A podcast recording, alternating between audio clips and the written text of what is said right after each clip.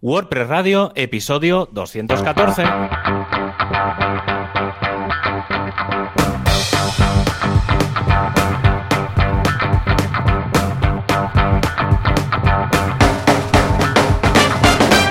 Buenas a todo el mundo a un programa más de WordPress Radio, este podcast en el que te explicamos todo lo que se puede hacer con WordPress. Y es que hoy literalmente vamos a hablar de eso, de todo lo que se puede hacer con WordPress, aunque estoy seguro que nos vamos a dejar mil cosas. Por cierto, el programa no es que se haya convertido en quincenal, sino que una serie de problemas técnicos ha hecho que estas últimas semanas hayamos tenido, uh, hayamos estado una, una sí, una no. Y para más detalles, la otra de las partes implicadas en esta situación que esperemos no se vuelva a repetir, aunque he de, decir que esto lo tenía medio apuntado, he de decir que justo antes de empezar a grabar hoy se me ha ido la luz a mí. Pero bueno, Joan, ¿qué tal? hoy, no se te ha ido la luz a ti. No, no, Qué fuerte, porque además era, hemos empezado a hacer el pre-podcast, que siempre acabamos aquí explicándonos, llevamos una hora, hoy. Y cuando ya acabábamos, ¡boom! Se te va la luz. Y yo, no puede ser. Ha sido, sí, sí, ha sido como, no, no puede ser, o sea, pero ¿por qué nos pasa cada, cada semana? sí, sí, pero es que además, una semana tú, una semana yo, el rollo. Sí, sí, o sea, es, exageradísimo. O sea, hoy ha sido, hoy ha, sido un no me lo puedo creer. Sí, sí, sí, totalmente. pues no, muy bien. Aquí, aquí todo estupendo con, vamos, con la... Es que esta semana ha sido la semana de la migración, porque, ojo, atención, después de mirar, revisar, hablar contigo, hablar con Mon, hablar con, todo el mundo, hacer mil pruebas y tal, he migrado boluda.com. Madre mía, sí, sí, y lo he migrado, va, ya que viene a colación a, no puede ser de otra forma, SiteGround. Y es que hay un universo en este multiverso en el que boluda.com de vez en cuando falla, va lento, no puede ser, ¿qué está, qué está ocurriendo?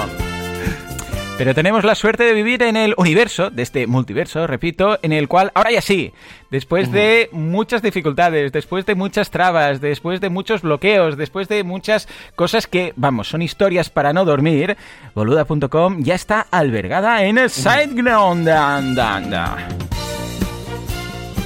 Sí, sí, sí, es que cuando debes mover una web de 80 gigas de base de datos, de 4 gigas, ah, digo, 80 gigas de archivos, 4 de bases de datos y todas las configuraciones de hosting, SiteGround es la solución.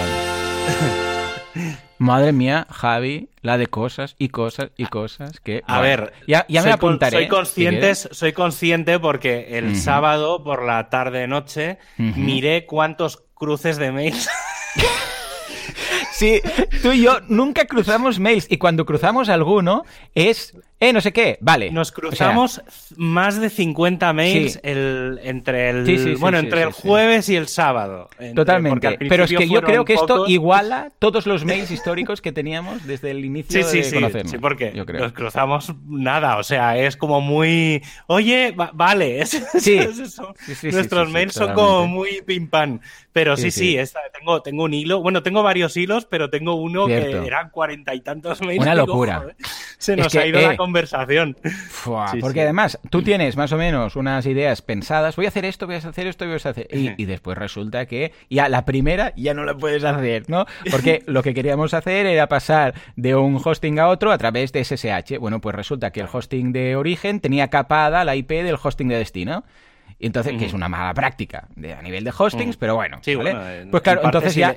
En teoría es ilegal porque va en contra de la RGPD, pero pues toma, pues una serie de cosas, sí, sí. Ya la primera en la frente, pues claro, ya de entrada, ya todo lo que tenías apuntado a continuación, ya dices, vale, esto nada, ya todo tachado, ¿no? Claro, tuve que, primero, bajar la, eh, todo, todo, o sea, todo, esto sí que lo pude hacer a través mío, evidentemente, de mi IP, pero pude pasar todos los archivos, 80 gigas estamos hablando. Luego, la base de datos, la bajé. Luego la subí a, porque a través de SiteTools, uh, SiteGround tiene una opción para uh, señalar un archivo SQL que tengas en, en la parte... eh, del disco, pero fuera de la carpeta pública HTML, porque claro, no lo vas a colocar ahí visible, ¿vale? Y entonces la pilla, la interpreta y la vuelca donde sea, ¿no? Luego modificar, porque también quería aprovechar para hacer varias cosas, como modificar el prefijo, porque tenía un prefijo que era bastante sacable, por decirlo así. Luego también quería, tenía, hace tres años o así, tuve una inyección de, mm, de spam en los posts, ¿vale? Y que, te lo comentaba también en esto, este intercambio de hilos, ¿no? Y de, de, mails. Y estaba en, en todas, bueno, de hecho, más o menos fue cuando tú publicaste este, este artículo en WP Sysadmin o en la web que lo tuvieras en ese momento, que era la típica inyección que te hace redirección por JavaScript a través de un script que cuelan al final de todos los posts, ¿vale? Pero claro, cuando digo al final de todos los posts, no me refiero solamente de las entradas, de las entradas, de las páginas y de cualquier cosa que estuviera la tabla de posts. Eso quiere decir también los, los productos de EDD o incluso los pagos, porque resulta que EDD utiliza ahora con EDD 3.0, que lanzarán por el año que viene o así, esto ya cambiará y tendrá sus tablas, ¿no? Pero usaba la propia tabla de post. Y cada pago y cada renovación de todo, o sea, todo al final del, en el contenido, la parte del content estaba. Sí, sí, sí. Aunque, aunque no estuviera visible, porque dices, bueno, en un pago, por ejemplo, no hay nada visible, porque no, no, se ve la web. Bueno, más de 500.000 referencias metidas por todos lados de tal. Y dije, ¿sabes qué? Voy a intentar pasarle un, un Search and Replace con el plugin este de Better Search and Replace. Y estuvo una hora y pico ¿vale? Intensivo de base de datos, tocando ahí. Y sí, sí, pude limpiar, eh, y un giga menos ahora la, base de datos. que dices, un giga había de spam. Madre mía. ¿Te sientes? lo, que decía antes, cuando sales del peluquero y dice, que dices, corto, corto, ¿eh? Y que sales y te da el pelo a la, fresquito. oh, qué fresquito. Sí, sí, sí, te sientes así, ¿no? Luego hice la reparación y optimización de la base de datos, luego configuré los caches de SiteGround con SG Optimizer, eh, Optimizer también te pregunté lo del caché, que por cierto, enlaza mm, ese artículo tan guapo que tienes de cachés, que explicas eh, todos los niveles de bueno, caché. Hicimos, aquí metemos caché. Pero ese artículo está muy bien, ¿eh? porque mm, mencionas como siete niveles de caché o algo así. Sí, sí, sí. Es que, bueno, ya lo, hablamos hace, hará un par de meses. más o menos, lo que pasa es que, claro, en el programa lo comenté muy por encima, tampoco entré muy en detalle. Pero, ese artículo está muy bien las diferentes capas de caché, tal. Sí, piensa que en el fondo la, base, la idea de lo que tengo en el WP Sysadmin viene mucho del handbook de, hosting. Entonces, yo lo que pasa es que lo he adaptado y mejorado a, lo que yo considero que habría que explicar, pero que claro, que como hay muchas cosas, o sea, yo hice una adaptación también que afectaba mucho a todo lo que la gente usa, que son themes, plugins, o sea, todo lo que hay alrededor del core. En cambio, el handbook de de hosting solo se centra en el core. Entonces ahí es donde a veces yo no me siento cómodo y mira que, o sea, yo hago el, o sea, el, el, handbook de hosting lo estoy prácticamente escribiendo yo. Eh, y aún así hay cosas que no me siento cómodo precisamente por eso. Por eso lancé la, otra web. Y el tema de las capas de caché es algo que es que sí, es que hay muchas capas mm. de caché en WordPress. Y al final es lo que te dije. El tema es eh, y también estos días, hablando con Yesares también, que hemos estado migrando unas máquinas suyas y tal, em, al final el objetivo es activar las cosas que WordPress lleva de, en el core. Es decir, claro, el, propio WordPress sabe gestionar el caché. El propio WordPress sabe, sabe usar está el preparado ahí todo, pero, no está activo. Entonces, lo que también lo entiendo un poco porque depende también del hosting, claro. Hay cosas que no que WordPress no sabe qué tendrás tú instalado. Claro. Sí, lo que pasa que entonces es eso, al final es un pequeño plugin que simplemente lo que hace es activar la configuración. y entonces a partir de ahí dices, ostras, ¿cómo se nota esto? Y en el fondo lo que hace el SG Optimizer de, de SiteGround es eso, activa la parte que mm. tienen ellos de Memcached, que tienen una Pero es que además lo bueno es que como lo hace el propio hosting, eh, pues ya viene todo preparado. Para, Obviamente, con un clic ya está, no, no, tienes, no tienes que hacer, sí, sí. Pero, muy bien, bueno, ¿eh? La verdad es que eh, ha sido un parto, ¿eh? Porque todo lo que no... Yo, ya, yo ya lo decía, si saldrán cosas, saldrán cosas seguro, pero bueno, también ah, es cuestión de cambiar. Tenía, yo iba con dos portátiles, uno con el archivo host cambiado a la IP de SiteGround y el otro sin cambiar. Entonces, claro, porque depende de lo que tenía que hacer, tenía que mirar uno u otro.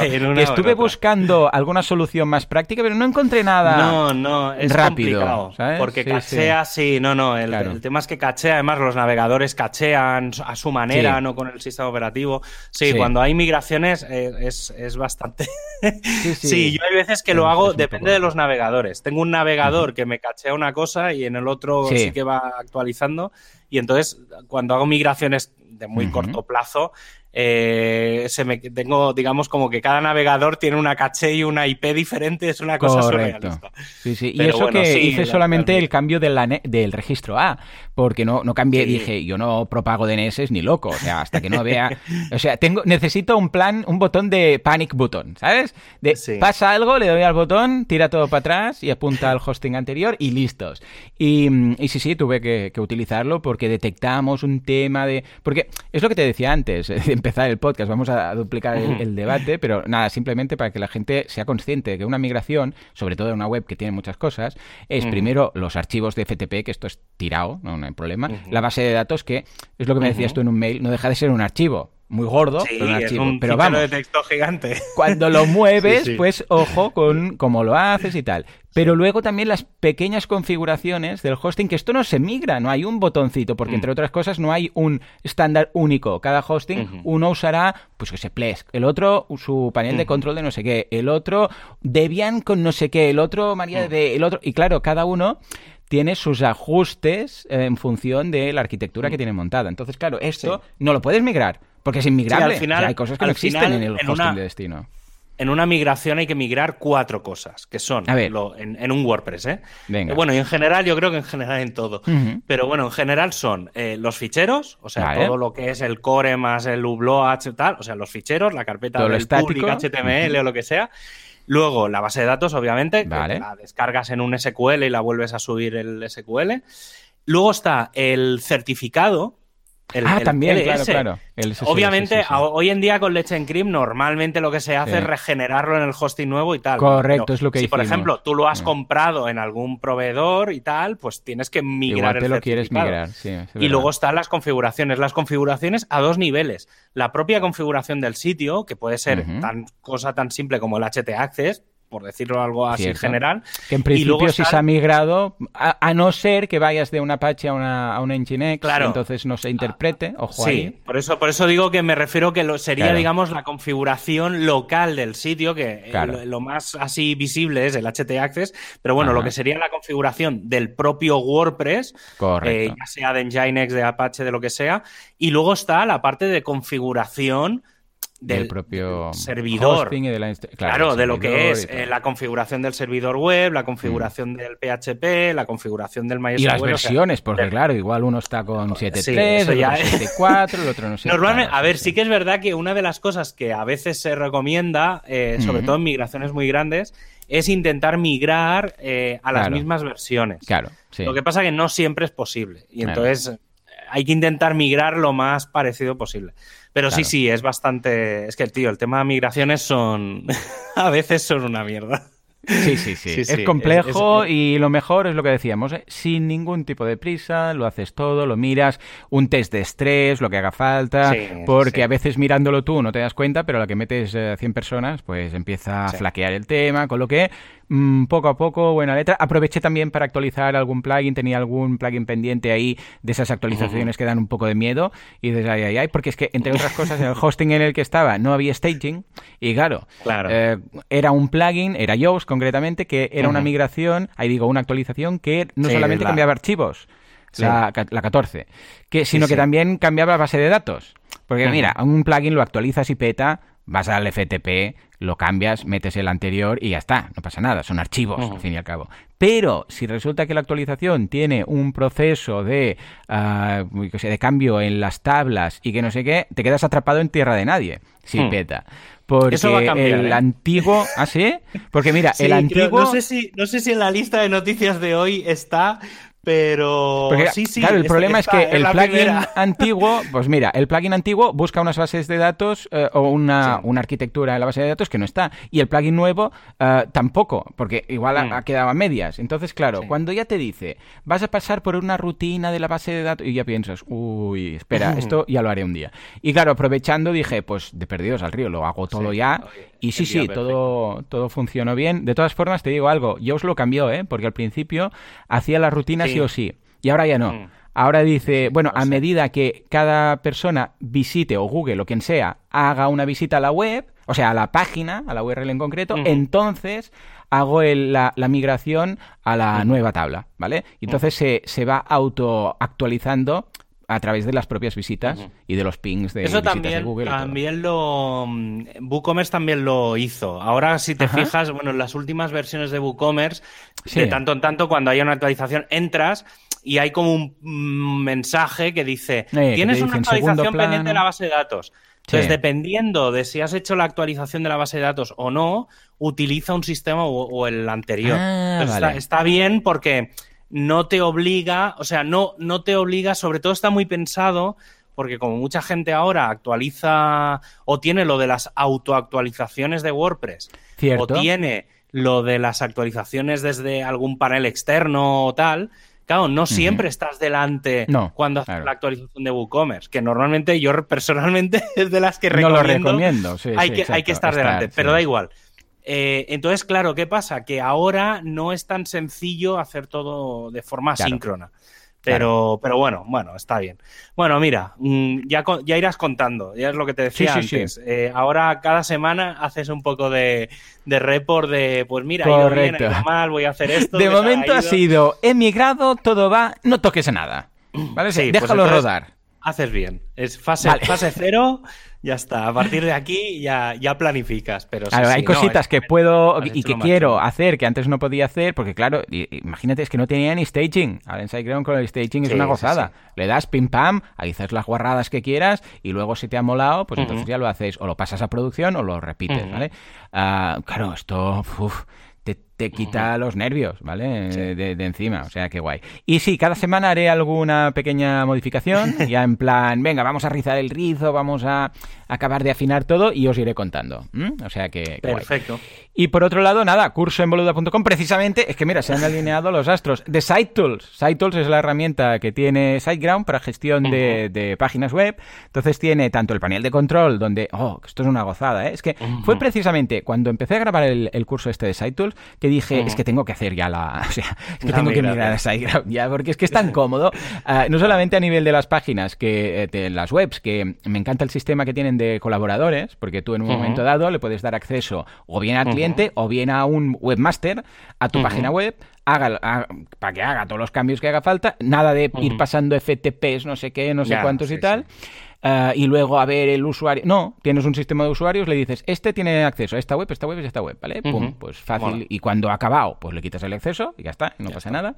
Y por otro lado también uh, Site Tools como tal, o sea, todo lo que se puede hacer a nivel de copias de seguridad, de staging, de la integración con SG Optimizer, la integración con también con estos, los de Cloudflare, o sea, todo, todo vemos del principio a fin hacer copias de seguridad, añadir, em, añadir subdominios, migrar una web de un sitio a otro. O sea, es muy, muy cómodo. Cuando el, el hosting te da estas herramientas, realmente, es cuando dices, ostras, vale la pena lo que se paga, ¿no? Porque te quita de... ojo, sobre todo esto está pensado para webmasters, ¿eh? O sea, para gente, para implementadores, ¿vale? No para gente de sistemas, que seguramente, pues como Javi, que ya tienen su, su propio tinglao montado, ¿vale?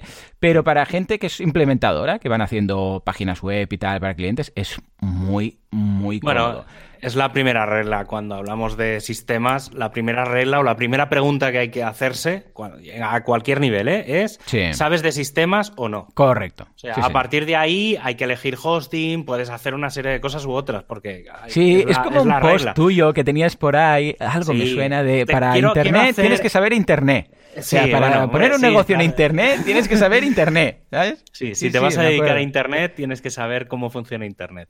Correcto. Sí, pues un poco, un poco va por ahí. O sea, sí, yo una, de las cosas que tengo pendientes desde hace mucho, además ya casi me atrevería a decir que años, es hacer como una especie de, mm, de, un flujo, un diagrama de flujo, algo, para cómo elegir hosting.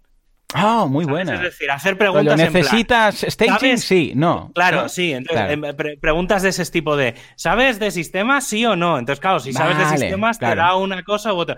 Y entonces hacer como un diagrama para cómo elegir. Por ejemplo, ¿cuánto tráfico tiene tu web? ¿Tienes. Eh, ¿Necesitas mucho cálculo? Entonces, dependiendo de eso, y que al final te diga, pues mira, tendrías que tener un, yo qué sé, un VPS eh, de un tamaño medio, sí, ¿vale? Entonces, quiero, ah, pues mola. Hace años ¿eh? que, lo llevo pensando. Sí, porque es algo que seguramente te habrán preguntado muchas veces. Y, sí, es que es complejo. Es complejo. Porque, claro, tú eh, eh, a la que haces mm, con cuatro o cinco preguntas que hagas, rápidamente ya lo tienes, ya dices, este es el bueno. Pero claro, lo difícil es hacer el algoritmo de todo esto. Sí, claro. Sí, sí, Ah, pues, pues, pues, es chulo. Ah, pues muy bien, muy bien. Además, ya te digo, estoy disfrutando mucho ahora que tengo CLI Ah, que también lo vemos en, el curso, uh, WP CLI, que es muy, es muy cómodo. Es que, ojo, te digo algo, es me siento como tener una, yo sé, una mm, navaja en casa. ¿Sabes? Sí, es una. muy bien, pero muy peligroso. El WP CLI es una navaja suiza. O sea, como te descuides, pero, en vez de sacar el destornillador, ahí está. La, navaja y te cortas. Es que además es. O sea, cuando te das cuenta que con una línea puedes vaciar todo WordPress. Hombre, sí, sí, claro. Hostia, ¿vale? No, Ojo, porque WP no te viene con una ventanita que te dice, vas a borrar todo, todo tu WordPress. No, no, no, ahí metes algo que... Y las, las liago, ¿eh? O sea, te sientes como... esto es como ir con pistola. Normalmente también, en todos Le, puedes, le puedes añadir en todos los comandos de WP puedes añadir el guion guion dry, DRY guion run. Sí, que y entonces te hace como una, una mm. demo. Sí, te, te hace como la. Sí, pero en manos de. ¿Sabes? No, no, yo. En malas manos. yo, la, yo la he liado alguna vez. Sí, sí, porque es que es muy fácil, ¿eh? Liarla porque es una línea de comandos. Tú metes ahí lo que sea y de repente dices, ah, no es como un plugin que tienes que ir, hacer clic, otro clic, botón rojo de Dios mío, esto va a pasar, ventana modal. No, no, no. ¿eh? Y luego la última cosa que he hecho también ha sido aprovechar para pasar todo, eh, he borrado todas las cuentas FTP y solamente trabajo ya con SSH ahora. Sí, era algo que tenía pendiente. es un poco más engorroso. ¿eh? En la infraestructura nueva que monto, a nadie, a nadie ya no monto FTP. O sea, el servidor FTP. porque al final el SSH tiene la parte del SFTP, ¿eh? que claro. si quieres, y, al final entras por el puerto 22 y ya está. Sí, sí, pero, eh, mm, vale la pena. ¿eh? Es un poco más engorroso la, conexión la primera vez, porque tienes que hacer la, aceptar la firma, el certificado. bueno, es un poco copiar o bajar bajar el, archivo con esa super clave privada, luego el software que utilices, cada software, cada programa de FTP lo hace a su forma, pero una vez hecho, ya está, ya lo tienes hecho, eh, mm, vale la pena. Y luego, lo y ahora ya esto es buena práctica, ya lo hago siempre, también lo limito por IP, ¿eh? que en SiteGround también te dice, vale, ese es el chat, y además voy a meter las típicas, yo en realidad, de entre mi casa y el despacho, tengo como unas 8 o 10 IPs, que siempre son esas. Van cambiando, eh, de vez en cuando le da por cambiar, pero cuando las puse todas, hubo un día que ya me di cuenta que ya no... Ya tenía el acceso a todas. Yo lo que hago en ese, para eso, lo que hago hmm. es, bueno, en, este caso, aquí en Granada tengo IP fija, que me costaba 4 euros, no como en otros operadores que te cuestan veintitantos euros, aquí me costaba 4 o cinco euros y le dije, hmm. tiran para adelante. y entonces, claro, aquí tengo la IP fija y entonces sí que tengo muchas cosas. Y si no, lo que tengo es... Em, ¿Con, quién estás? ¿Qué te cuesta esto? Eh, Durcatel. Es, es, la, es, una, es, la, es, digamos, la operadora local. Nicho. Vale, vale. No, no, es la operadora local del pueblo. O sea, el pueblo tiene su propia. Ellos tiraban fibra de mm, coaxial y entonces ahora están tirando fibra óptica, un poco lo que hace Telefónica en las gordas. Y entonces, nada, me, bueno, vino el dueño, cuando me lo montaron, vino el dueño y estuve hablando con él y tal, me dio acceso al router, que no se lo dan a nadie. Este tipo de cosas. Es lo que, lo me dijo, es que, tío, dice, se nota que sabes. si no mal vamos. Pero, mm, y entonces, claro, aquí tengo IP fija y luego lo que hago es en los diferentes NAS que tengo repartidos por, por aquí en casa de mis padres, tal, tengo VPNs. Entonces, claro, entonces tengo una VPN, por ejemplo, aquí, entonces como tengo IP fija, aunque esté fuera de casa, eh, me puedo conectar por la VPN y, voy por la IP fija. Entonces, vale, pero bueno, yo, está, yo también estos días he estado migrando, he estado ayudando a, Jesús Yesares, que también estaba migrando un Ples. Sí, me lo contó. Y hemos, hemos aprovechado en optimizar porque se, le caía, le pasaban cosas. Y después de dos, tres días ahí haciendo pequeños ajustes, lleva dos o tres días sin decirme nada, lo que intuyo hmm. es que significa que eso que, está funcionando todo bien. o sea que ya está. Y luego otra cosa interesante hmm. que Mm, que ha pasado esta semana, además pasó el, viernes de la semana pasada. Llevamos desde, bueno, creo que lo comenté aquí hace meses, que, mm, el equipo de hosting global queríamos hacer como una meetup, pero que no fuera, claro, las meetups de WordPress son locales, siempre hablamos de la de, WordPress Barcelona, de WordPress Madrid, de tal. Em, y, entonces, claro, no hay meetups a nivel mundial, porque se supone que no pueden haber meetups temáticas, son meetups geolocalizadas. Y hemos sido, nos han aprobado la primera meetup global temática, ah, está en meetup.com. Está en meetup.com barra WP Hosting, por si alguien. Y entonces daremos charlas de hosting, seguridad, web performance y tal. Y entonces la vamos a dar también en. No, digo que sea la misma charla en muchos idiomas, pero la idea es que eh, sea una meetup multidioma. ¿Vale? Entonces lo que haremos es indicar en el título en qué idioma será, pues, español, inglés, lo que sea y entonces iremos dando charlas y tal relacionadas con, ah, con todo lo que hay alrededor del mundillo de hosting. Estamos todavía preparando cosas, pero, pero bueno, ahí, ahí está. Somos el piloto. Hemos empezado con hosting, luego. Para hacer experimentos, casares, es lo que.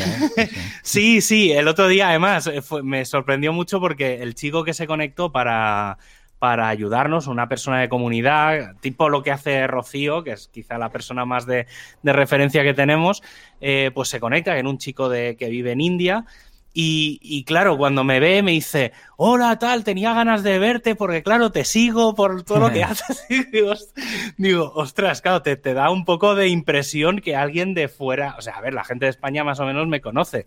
Incluso mm. pues gente de Latinoamérica y tal, pues me puede llegar a, le puedo sonar. de la India. Pero, pero claro, un chico indio que solo lee en inglés, que, o sea, que no sabía español, era, un, era inglés y, claro, que me diga, no, porque te sigo en la web de WP Sysadmin y no sé dónde y tal. Bueno. ¿Sabes? Te quedas como flipando de, uff, esto se está yendo un poco de, las manos. Pero bueno, eso, pues meetup.com barra WP Hosting si queréis cosas de hosting. Estupendo. Muy bien, pues venga, va, coméntanos alguna novedad de SiteGround, que hemos hablado ya de SiteGround, pero siempre tenemos algún destacado, va. Pues mira, hoy eh, si antes estábamos pensando, tú en el fondo lo que tienes, entre comillas, es una tienda. ¿Vale? o sea, no es una tienda un poco diferente, online y tal. Pues mira, si alguna vez os habéis pensado en lanzar una tienda online, pero no os habéis atrevido, en SiteGround nos proponen una forma fácil de empezar con su ebook sobre e-commerce. Este ebook es gratuito, os lo podéis descargar desde su sitio web eh, y encontraréis elementos clave para la creación y crecimiento de vuestro sitio web con WooCommerce. Por ejemplo, cómo seleccionar un entorno de alojamiento adecuado para la tienda eh, o cómo seleccionar el tema para que sea un tema de calidad. Y, por supuesto, cómo configurar correctamente pues, los métodos de pago, los métodos de entrega, describir los productos de la mejor manera. Y por si esto fuera poco, tenéis trucos para optimizar WooCommerce para un mayor rendimiento y escalabilidad. Lo tenéis, encontraréis en el pie de página de SiteGround, tenéis una sección de ebooks y ahí tenéis el de WooCommerce. Pues venga, échale un vistazo, siteground.es.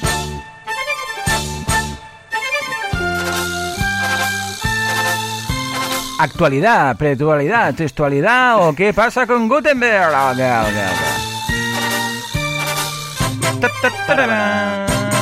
Para, para.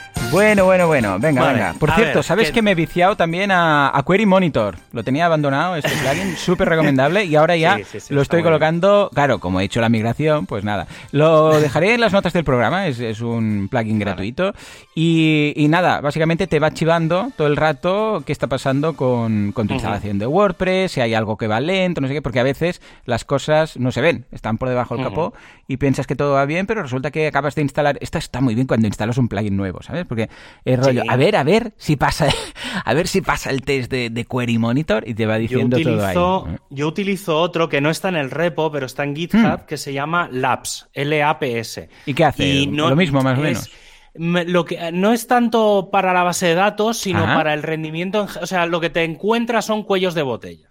Ah, guay. Pues ¿Sabes? mola, lo probaré. Básicamente lo que te, sale como una gráfica arriba en la barra de, herramientas de arriba del todo, la, del WordPress. La admin bar, sí. Sí. Y entonces eh, te salen como franjitas de colores y entonces te ah, va diciendo, digamos, pues esto es lo que tarda en cargar el core, esto es lo que tarda en cargar los plugins, esto es lo que tarda. Y entonces, más o menos de forma gráfica y visual, si ves algo que está ahí súper gigante y tal, pues pones el ratón encima y más o menos te deja entrever si hay algún plugin que está haciendo huellos de botella y tal. Es muy, o sea, ocupa muy poco, es muy rápido, no es que sea bueno, muy Bueno, y además eh, debe ejecutar solo si eres admin, o sea que no. Sí, sí, sí, es, de los que, sí, sí, es de esos que están ahí solo si lo necesitas.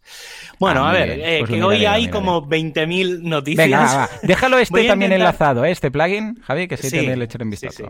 Vale, entonces, em, a ver, cosas que están saliendo. Eh, voy a intentar ir un poco rápido porque es que no, no si entro no entramos. Hmm. El tema del rollback, eh, que justo antes lo, medio comentábamos. Sí, sí, sí. sí. Eh, hace unas semanas que, mm, que apareció un plugin de, de un, un feature plugin que se llama eh, lo voy a abrir porque no me acuerdo. Rollback Update Failure. No, es Rollback Update Failure de Andy Fregan. Es un, es un plugin eh, de la comunidad, o sea, es un feature plugin. Y entonces, a partir de aquí, lo que se ha planteado es cómo. Em, lo mismo que están preparando el theme.json para los nuevos themes, ¿vale? Para los de los bloques, van a hacer como un plugin.json para decirle a los plugins cómo se tienen que actualizar. ¿Vale? Entonces, básicamente vale, eso. Vale, vale, vale, claro, claro, claro. O sea, las lo prácticas para los desarrolladores. Sí, digamos, lo normal es descomprimir el fichero. Me estás diciendo, Javi, que no todos los desarrolladores lo hacen bien.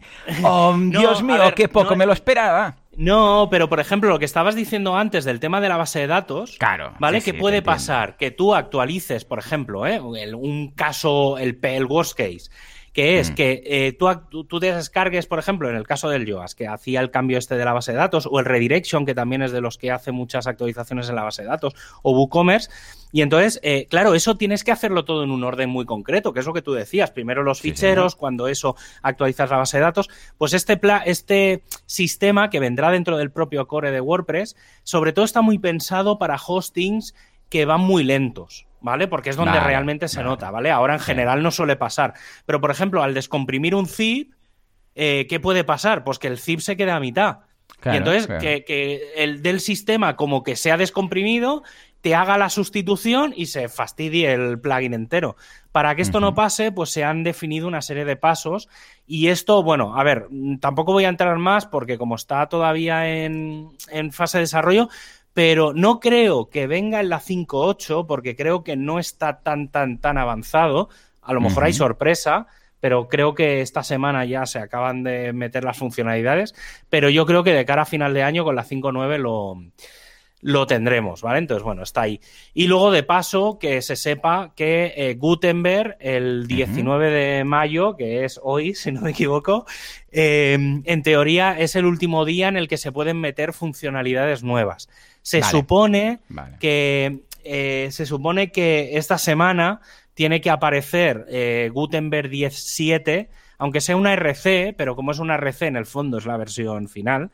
Em, y entonces será la última versión que encontremos dentro de WordPress 5.8, ¿vale? Entonces estos días han aparecido la 10.6, que ahora entraré un poco a explicar. Pero eh, antes de, digamos, de que se acabe todo el congelado de funcionalidades, estará, porque básicamente la semana que viene se congela WordPress 5.8.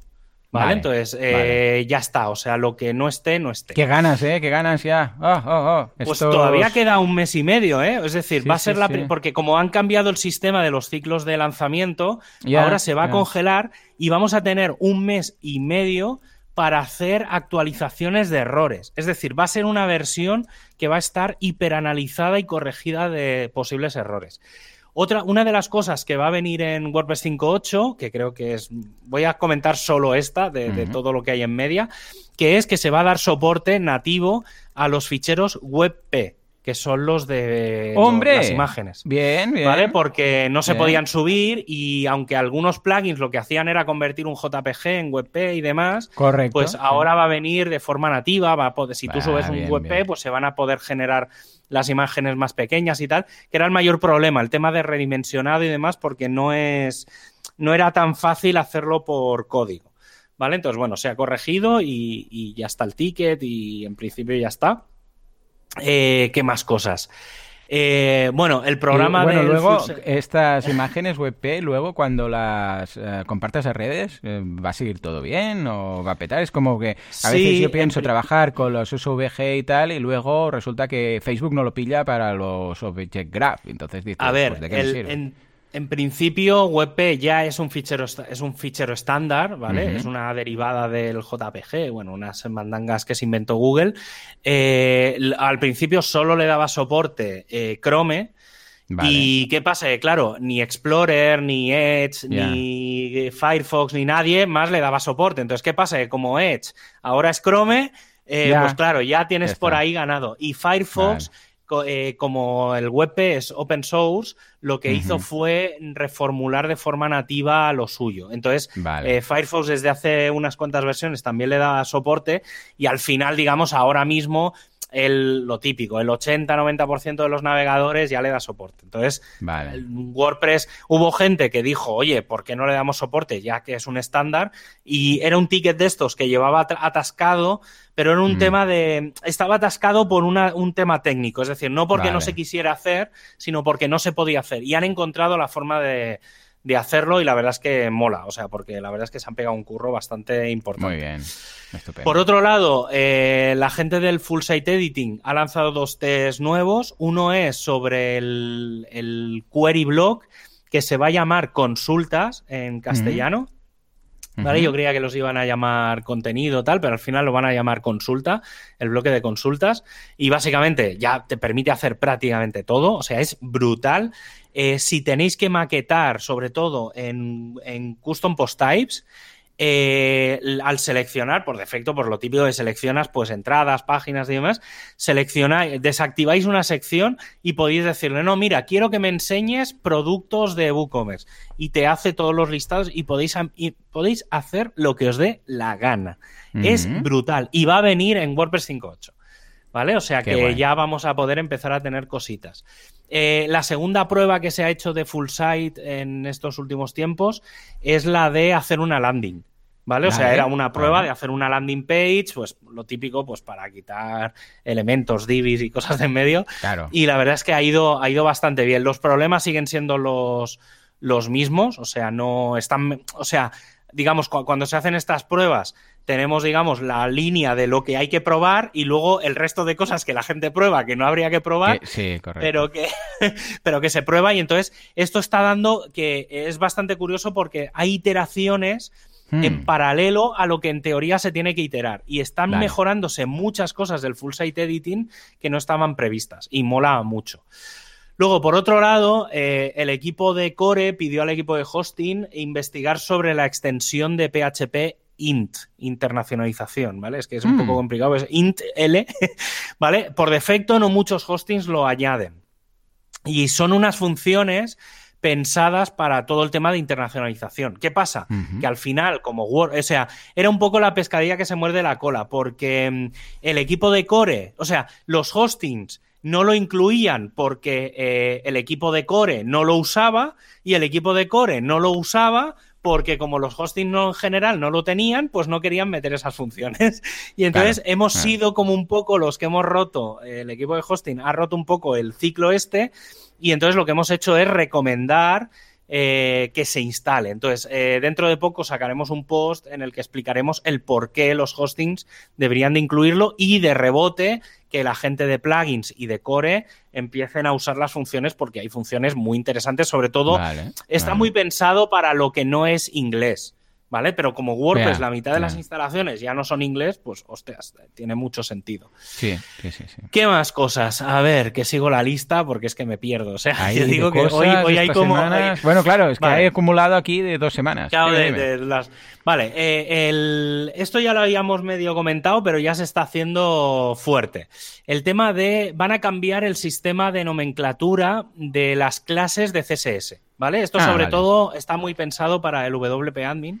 ¿Vale? Entonces van a ver, eh, van a ser, bueno, con, una especie de variables y tal. Entonces lo bueno que van a dar es que em, se van a poder poner prefijos, localización del dónde está la clase, la propiedad, el estado y tal.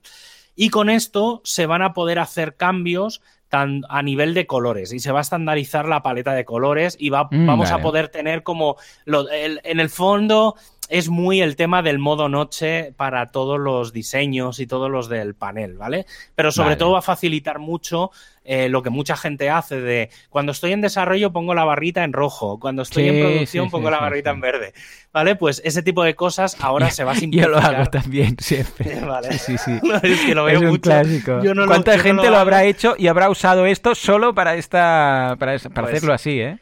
Pues esto va a facilitar, va a ah, facilitar mucho, va a facilitar mucho esto. ¿Qué más cosas? Bueno, ha salido Gutenberg 16, ¿vale? Hace una semana y media, si no me equivoco, o bueno, hace una o dos semanas. Y entonces básicamente lleva tres grandes cosas. Sí que es verdad que, si os acordáis, la, la 10.5 llevaba cantidad ingente de novedades, sobre todo de las visibles. Eh, 10.6 lleva muy pocas novedades visibles. En el fondo son cosas que se estaban arrastrando y que no acaban de salir nunca. Una es una cosa brutal que creo que ya es la clave para mm, que el full site editing. Yo creo que es el último gran bloque del full site editing, que es el bloque del login logout. Hombre, bueno, fuerte aplauso. en cualquier sitio de la web vas a poder poner el botoncito de login logout, ¿vale? Y luego han añadido un par de ¿eh? Sí, por eso, por eso digo que es el último del full site editing. Y creo que es verdad que ese va a ser el último bloque gordo de full site editing que había pendiente. Y luego se han mejorado muchas cosas relacionadas con los paddings, sobre todo en las tablas, que la mm. gente no podía ampliar las columnas y había problemas con los paddings. y en las propias tablas lo que han añadido es jugar, han añadido cositas relacionadas con los colores y los bordes, ¿vale? Porque sí que podías hacer algunas cositas, pero bueno, y sobre todo Gutenberg 16 lo que han hecho es mucho, mucho, mucho trabajo de fondo para reprogramar y mejorar todos, todos los bloques. Es decir, se han mejorado todos los bloques. Si os habéis instalado la Gutenberg 16, tenéis que haber notado, yo lo he notado, mm, tampoco lo he probado mucho, ¿eh? pero se ha notado un cambio de, de rendimiento brutal. Sí, el rendimiento lo he notado, sí, el rendimiento sí. Va como más ligero el editor. Mm. No sé, es bastante curioso, pero bueno, está bien. O sea, y yo creo que con la 17 eh, va a ir un poco en la línea. Y, eso que, que, que WordPress 5.8 eh, incorporará desde Gutenberg 9.9 hasta la 10.7. Van a ser ocho versiones de Gutenberg, que son muchas, muchas funcionalidades.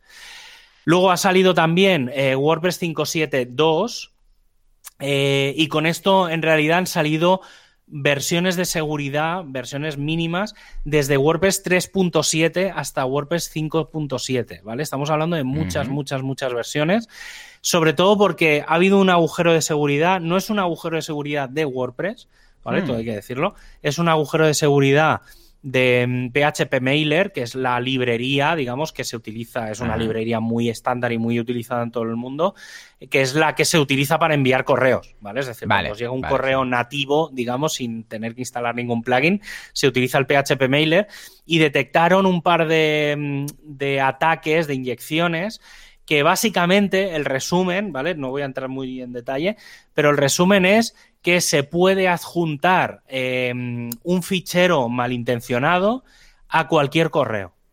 ¿Vale? Entonces, ah, claro, eso que, permitía, indirectamente, lo que permitiría es poder adjuntar, yo qué sé, un fichero ejecutable, un script, un virus, a cualquier mail que se enviase desde el propio WordPress.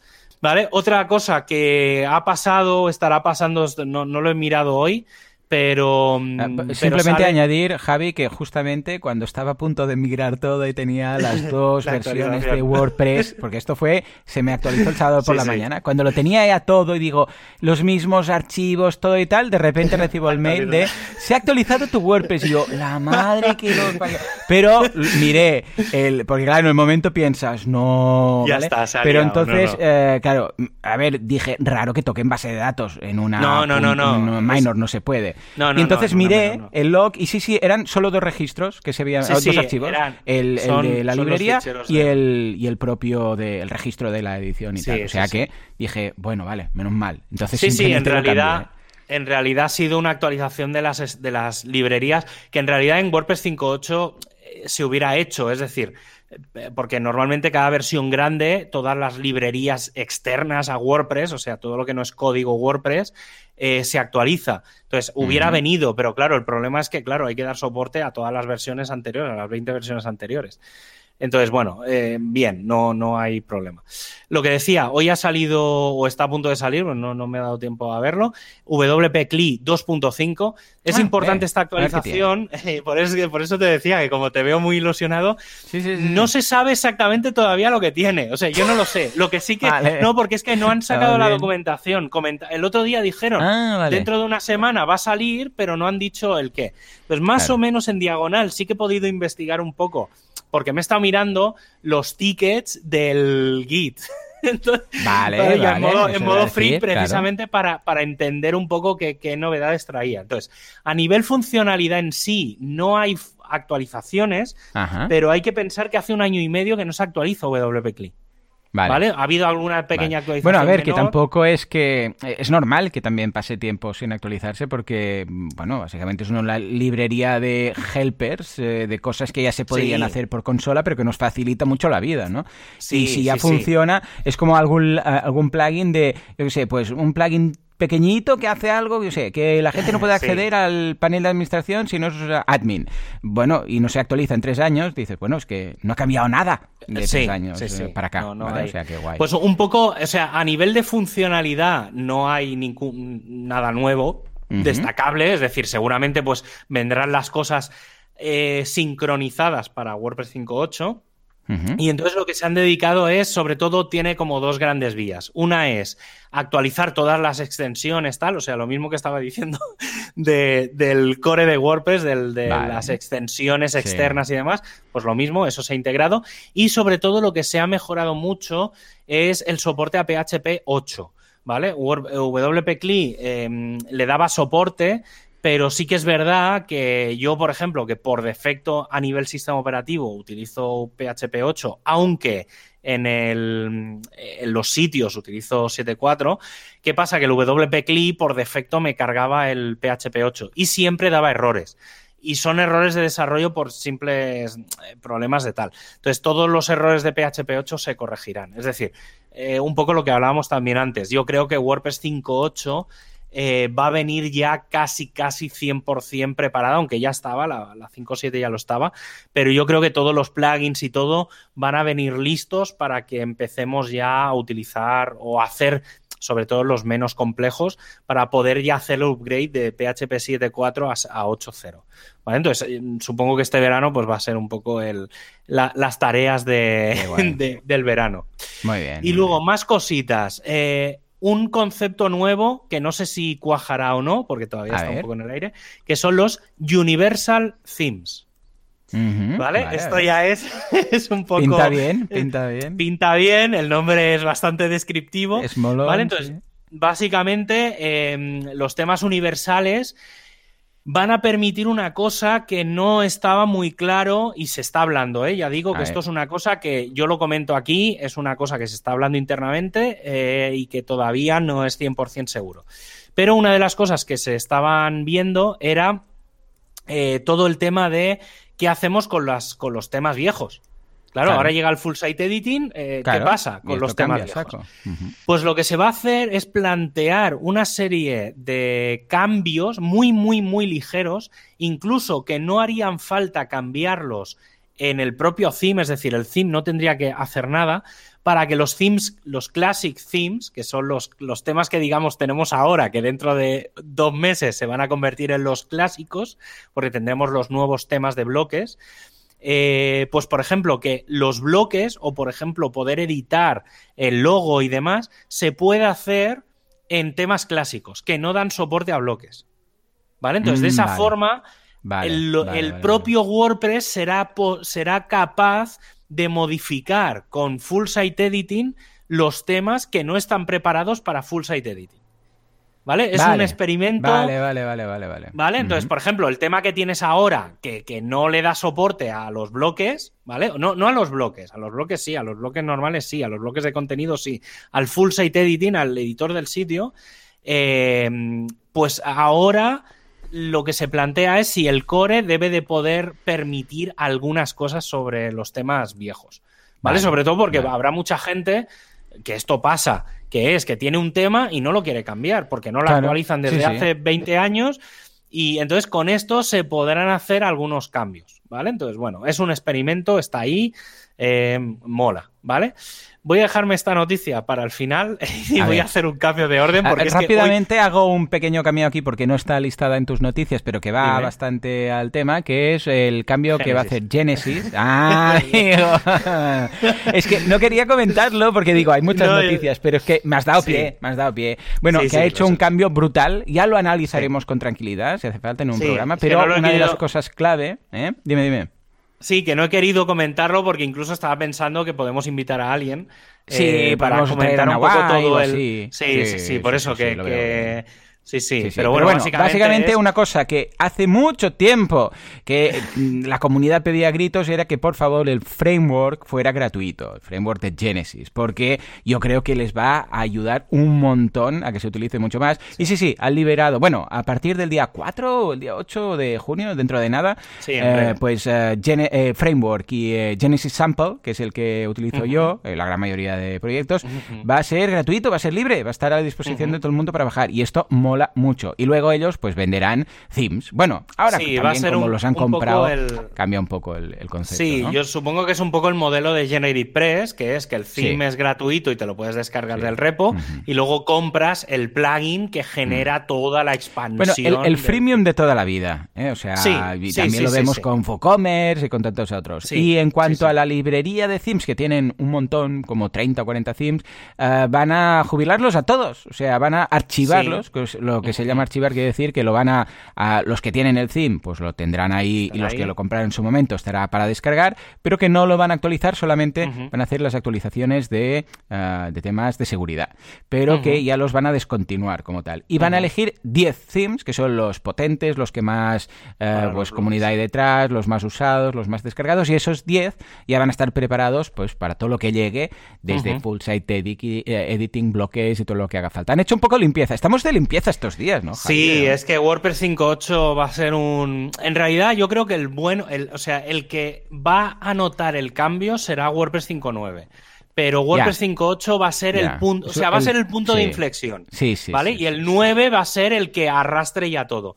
Eh, pero sí, sí, o sea, lo que queda de 2021 va a ser brutal. O sea, va a ser el punto que yo llevo diciendo de la gente que hace temas, que se tiene que hacer ya el cambio de chip y tal, pues em, preparaos porque quedan, em, eso, queda un mes y medio, quedan seis semanas, no, no más. Mm. Por otro lado, más cosas. Em, hace tiempo que ya comenté que, el, que a nivel de CSS, el panel de administración se había reducido mucho en cuanto a cantidad de colores, por lo que habían hecho era como fusionar colores parecidos y demás. Y entonces se ha lanzado ya por fin, que estaba el post este pendiente desde hacía semanas, una herramienta que ya comenté por aquí, que es la CSS Audit Tool. ¿Vale? Es una herramienta que, sobre todo para la gente que hace CSS dentro de WordPress, em, lo que te hace es, te permite analizar todos los colores diferentes, con las sombras, con los degradados, con todo, que se utilizan dentro de WordPress. Ahora mismo el número de colores únicos que va a haber en WordPress a partir de WordPress 5.8 son 100. ¿Vale? Veníamos ¿eh? de 250. ¿Vale? Entonces, esta herramienta, que también es una cosa que han ido haciendo y tal, está guay porque, bueno, pues se pueden ver los colores, se puede ver un poco todo lo que se está utilizando dentro de, dentro de WordPress. Por ejemplo, si se utiliza la etiqueta important, ¿vale? Que en teoría no hay que utilizarla, pues ahora mismo la última versión que hay utiliza 153 veces el important. Entonces, con todo esto se están reduciendo, eh, por ejemplo, display none, eh, todo ese tipo de cosas que en teoría no son, no digo que sean malas prácticas, pero no son buenas prácticas, eh, pues con esta herramienta lo que se va a hacer es intentar reducir la cantidad de código CSS. y dejo las dos últimas noticias porque justo hay una cosa que salió ayer Em, y va relacionado con la otra, que es todo el tema de, ya sabes que estoy muy emocionado con el directorio de patrones. Hombre, sí, sí, sí, Pues ha habido una segunda iteración, la iteración número 2. Eh, es brutal, o sea, toda la gente que ha visto esto es brutal. Qué guay, qué guay. Eh, y entonces, para mí ya lo más brutal, que era lo que yo tenía dudas, es eh, cómo se iba a subir todo esto a WordPress 5.8, desde WordPress 5.8. Claro. Y ya están las APIs disponibles. Oh, muy bien. Vale, entonces eso dice mucho, porque no solo están las APIs de lectura, sino también las de escritura. Entonces, eh, estaban hablando, por ejemplo, del tema de cachés y demás, pero eh, claro, ¿esto qué implica? Que como ya está la API disponible, se van a poder hacer peticiones directamente desde WordPress para eh, poder cargar los patrones dentro del propio WordPress, dentro del propio panel. Y están ya disponibles, lo que me deja entrever que esto va a ser ya funcionalidad prácticamente segura de WordPress 5.8. Entonces, todo el tema, y esto, esto sí que va a cambiar WordPress. Esto es lo que va a cambiar WordPress. O sea, quedaos con esto, porque es que de verdad, o sea, va a ser el cambio radical. O sea, todos los que utilizan editores visuales y todas las mandangas estas que en realidad lo hacen porque encuentran códigos por ahí tal. No, o sea, esto va a ser pulsar en un botón y una cosa bonita que hayas encontrado la vas a poder ver. Además, va a tener como los themes y los plugins que tienen los favoritos. Te vas a poder marcar como favoritos algunos. y entonces te los vas creando como tu propia carpeta de diseños muy guays. Cómodo, muy cómodo. Va a ser brutal, brutal. Y hasta aquí las noticias. y, el programa prácticamente. A ver, Javi, eh, podemos hacer el feedback que tenemos aquí pendiente y, y, dejar el tema, que las cosas de WordPress, o si quieres también, si te atreves, yo tengo un rato. No sé, es que no sé, la verdad es que he perdido el... no tengo crono de cuánto tiempo llevamos. Yo, tampoco, porque como a medio programa la gente no lo sabe, pero has desaparecido y lo hemos editado, se ha ido la luz otra, vez, Bueno, pues si eh, quieres comentamos... yo por mí, dime, dime. No, digo, comentamos el feedback, que lo llevamos arrastrando desde hace semanas. Eh, sí, pobre Carlos. Venga, va para otro. Al final, pues, pues os leo. Vamos a tener que hacer dos programas semanales. Sí, sí, porque si no, no nos da la vida. Venga, este Carlos Vicente nos dice: Llevo ya unos cuantos años trabajando con WordPress y viendo el crecimiento y las posibilidades que tiene. Y sin embargo, veo que algunas grandes empresas y administraciones hacen sus webs con Drupal. Nunca he utilizado Drupal, por lo que dicen es un poquito complicado. Bueno, más que nada la curva de aprendizaje. Dice: He buscado las, posibilidades, las posibles ventajas que pueda tener Drupal sobre WordPress y siempre me parece la idea que Drupal tiene un código más consistente que WordPress, lo que no acabo de entender. Mi pregunta sería, ¿realmente Drupal es mejor que WordPress para grandes empresas o WordPress no tiene nada que envidiarle a Drupal? Bueno, hemos abierto aquí la caja de Pandora. A ver, Javi. por, eso, te he dicho porque Da mucho de sí, sí, sí. No es una pregunta que se responda en, en 30 segundos, vamos. A ver, eh, con respecto al tema de la calidad del código y demás, a ver, eh, Drupal tiene unos años más que WordPress, tampoco muchos más. Y sí que es verdad que eh, para mí hay dos grandes diferencias. O sea, hay dos grandes temas a comentar cuando hablamos de WordPress versus otros CMS, ¿vale? Lo voy a centrar así un poco más en genérico, pero bueno, Drupal es un ejemplo claro. El primero es WordPress, el core, core, core de WordPress es ah. extremadamente simple. ¿Vale? Es decir, WordPress en sí no hace nada. O sea, tiene los posts, las páginas y poco, poco más. Es decir, el tema es que casi nadie utiliza WordPress a pelo, a menos que tenga solo un blog. Sí, ¿vale? un blog sin nada, eh, texto sí, y sí, ya está. un blog, Sí, sí. ya está. Pues vas publicando ahí con el theme por defecto. O sea, si te limitas a eso, es muy simple. WordPress es muy simple. El tema de la calidad de consistencia del código de WordPress es muy potente. Es decir, lo que es el core está hiperrevisado y demás. Y la mayor parte de los plugins, ¿eh? es decir, lo- el top 100 plugins está hiperrevisadísimo por empresas de seguridad. O sea, tienen muy buena calidad. No, no. Otra cosa es que sean plugins pesados y tal, pues porque lo tienen que ser. O sea, Yoast no es fácil, WooCommerce Mm, no es claro. fácil. ¿Vale? Pero, pero en ese sentido son empresas, o sea, los plugins más gordos, más pesados, tienen empresas grandes detrás con muchos desarrolladores y es un pla- o sea, son códigos realmente est- estables. Eso por un lado. Entonces, en ese sentido, nada a destacar. A mí, Drupal y otros CMS, para mí, eh, y esto me lo encontraba, voy a hablar de una cosa de la prehistoria que es PHP Mm. Nuke, Oh, que era, no sé, PHP Nuke, grande. sí, sí. era lo que yo usaba, eh, Uh, era uh, mi. CMS de referencia. Sí, PHP también, Nuke, también. PHP Nuke y Drupal y todos estos, el- eh, para mí el problema que tienen es que traen funcionalidades que no se utilizan. Sí, Entonces, claro, eso hacen que tengan una parte de código extra que tú no utilizas y que en parte lo que hace es meter ruido, ¿vale? Entonces, a mí WordPress, una de las ventajas que creo que tiene es que, eh, partes de una cosa hiper pequeñísima y em, lo, haces, es- lo haces extensible. En cambio, otros CMS son bastante más grandes, eh, son extensibles igual, pero no es tan sencillo, ¿vale? Es decir, Mm. porque el core, como tiene más cosas, suelen haber más choques entre lo que viene en el core con cosas de las extensiones, ¿vale? Cosa que Vale. en general Mm. con WordPress no pasa. Eso, digamos, sería la parte más de... eh, Bueno, y también añadiría que, ojo, que no todas son backwards compatible. O sea, que no Eh, sí, todas, cuando se otra. actualizan, mantienen todo. WordPress, No a ver, esto no, es lo mejor ni es lo peor, ¿eh? Entraríamos en otro Sí, jardín, no, no. evidentemente. Pero WordPress eh, es, eh, guarda, o sea, eh, tú puedes actualizar WordPress y en principio, ojo, si todo va bien en cuanto a plugins, pues eh, pillas un WordPress 1.5 lo actualizas a, a 5 y, y funciona, Funciona. todo. Esto Yo no lo puedes hecho, ¿eh? hacer con todos los... No. Es, sí, además, sí. justo ese ejemplo que Esto has no lo puedes hacer con 1.5 todos los de softwares. la- no, no, no lo puedes hacer con nadie, con nada. O sea, el nada, único, sí. el único que yo conozco que funciona es WordPress. O sea, a nivel de código abierto de web, ¿eh? hablamos, bueno, Windows y demás, se supone Es que lo damos como por hacer. supuesto, ¿sabes? Es como, bueno, Sí, claro, sí. que esto actualiza y funciona. Hombre, pues actualiza y funciona porque así lo ha decidido la gente de WordPress, pero eh, actualiza, yo qué sé, un, un PrestaShop, ¿vale? Y Eh, no estoy hablando mira, de un has quitado- 1.1 me has quitado al, al 6. ejemplo. Sí, sí, estos sí. días, estos días me ha Hmm. pasado una, una cosa que me, que claro, me, me- me rompió la cabeza porque no lo o sea, mi, mi cabeza no lo entendía. Y es, he tenido que migrar unos, unos PrestaShops, aparte Sí. de unos WordPress. Sí, entonces para hacer también algo de optimización, al final, tío, es todo open source y Sí, más o menos a sí, nivel de sistemas es todo comprensible. Y entonces, claro, yo cuando migré estos, estos PrestaShops eran la 1.7.5, creo. Y digo la versión menor porque ahí es donde me rompió la cabeza.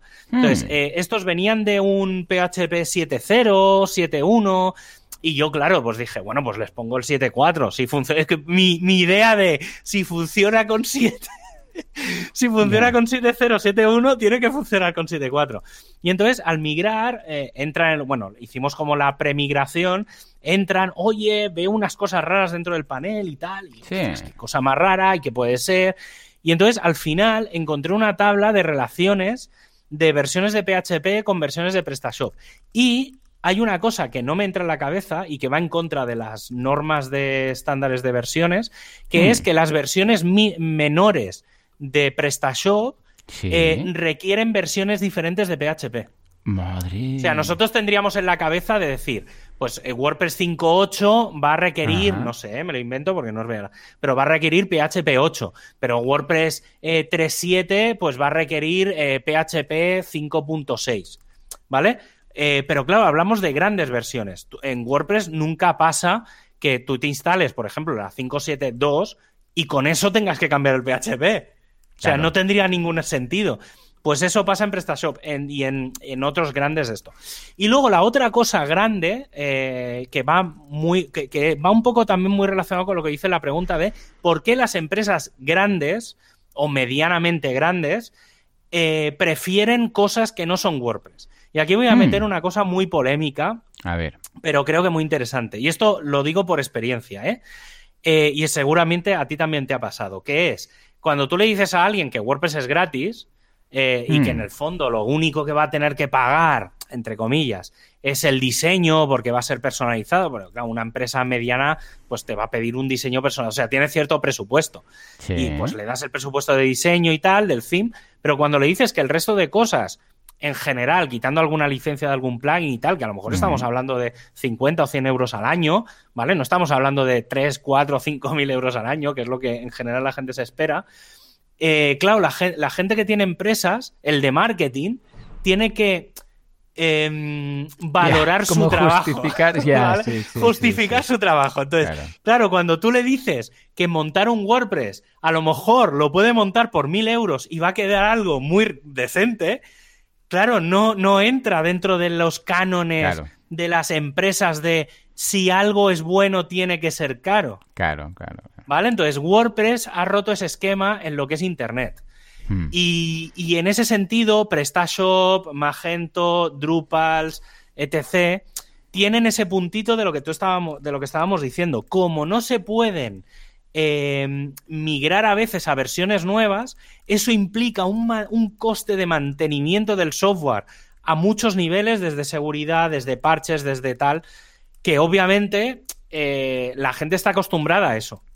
¿Vale? Y entonces ese choque está ahí. No digo que siempre pase, ¿eh? No, Porque cada vez más, al final, no nos engañemos. Precisamente las empresas más pequeñitas, o sea, WordPress está creciendo mucho, ya tiene el 40% de, de cuota de mercado, precisamente por eso, porque es entre comillas, barato. O sea, al final es código abierto. Por cierto, un detalle que me he acordado ahora. No está todavía el enlace disponible, pero hmm. WordPress supongo que lo van a lanzar con la, con la 5.8, ¿eh? pero han lanzado em, una. Van a lanzar una página eh, que para el tema de cubrir el 40% de, de, cuota de mercado. La respuesta a la pregunta de si realmente Drupal es mejor que WordPress para grandes empresas o no hay nada que envidiar, em, un poco, a ver, no diría ni nada que envidiar ni nada, sino que simplemente es un tema de eh, comparar. Al final tienes que comparar qué es lo que tienes que hacer y en base a lo que tengas que hacer, eh, utilizas la tecnología que quieras. Esto es la frase clásica que es hmm. WordPress no sirve para todo. Claro. ¿Vale? que siempre aquí apostamos y un poco lo que íbamos a hacer hoy en el tema del día, que era qué se puede hacer con WordPress, que lo es, WordPress sirve para todo. Pues era un poco, pues prácticamente era un poco lo contrario a lo que acabo de decir, que es con WordPress prácticamente se puede hacer hacer todo. Pero bueno, haremos un repaso de, todas las cosas con las que se pueden hacer. Pero ya digo, ¿eh? depende mucho también de módulos, de plugins, de, cosas que se necesiten. Eh, obviamente, pues hay gente que lleva trabajando mucho tiempo con Drupal o con WordPress y se siente más cómodo con cada uno. Pero sí que es verdad que a nivel de. Mm, el, el resto de. Hay como una mala imagen de WordPress de que es inseguro, cosa que no es verdad si lo comparamos con, otros CMS que tienen la misma problemática. O sea, no, no, no vamos a encontrar. Pero esto es lo de mm. siempre. Cuanto más se utiliza un software, pues más se le intenta atacar. Que esto es lo que ha pasado siempre con Windows, con Mac, ¿vale? Pues lo, típico de, estas cosas. Y nada, pues si quieres vamos a ver, hacemos un repaso rápido de eventos. Venga, sí, a los, a los eventos y, y, actualidad. Venga, va, va. WordPressers unidos jamás serán vencidos, todos juntos en unión hasta darnos el morrón. WordPress, Meetups, WordCamps, Schwarzenegger. Venga, va, Javi, ¿qué tenemos esta semana? Que ahora ya sabemos que se acumula todo a las últimas semanas. Sí, la semana. Yo creo que el, programa de la semana que viene tendrá bastante chicha. Esta semana, bueno, comentar que, mm, que dentro de nada quedan, creo que dos o tres semanas para la WordCamp Europe, que son entre el 7 y el 9 de junio eh, de este 2021. Eh, podéis entrar en europe.workcamp.org y desde hace unos días están las entradas gratuitas ya disponibles. ¿Vale? Entonces os podéis dar de alta, os llegará el mail, os preguntarán vuestro nombre, cuatro cositas Y, nada, pues ya está, que, que, podéis sacaros las entradas.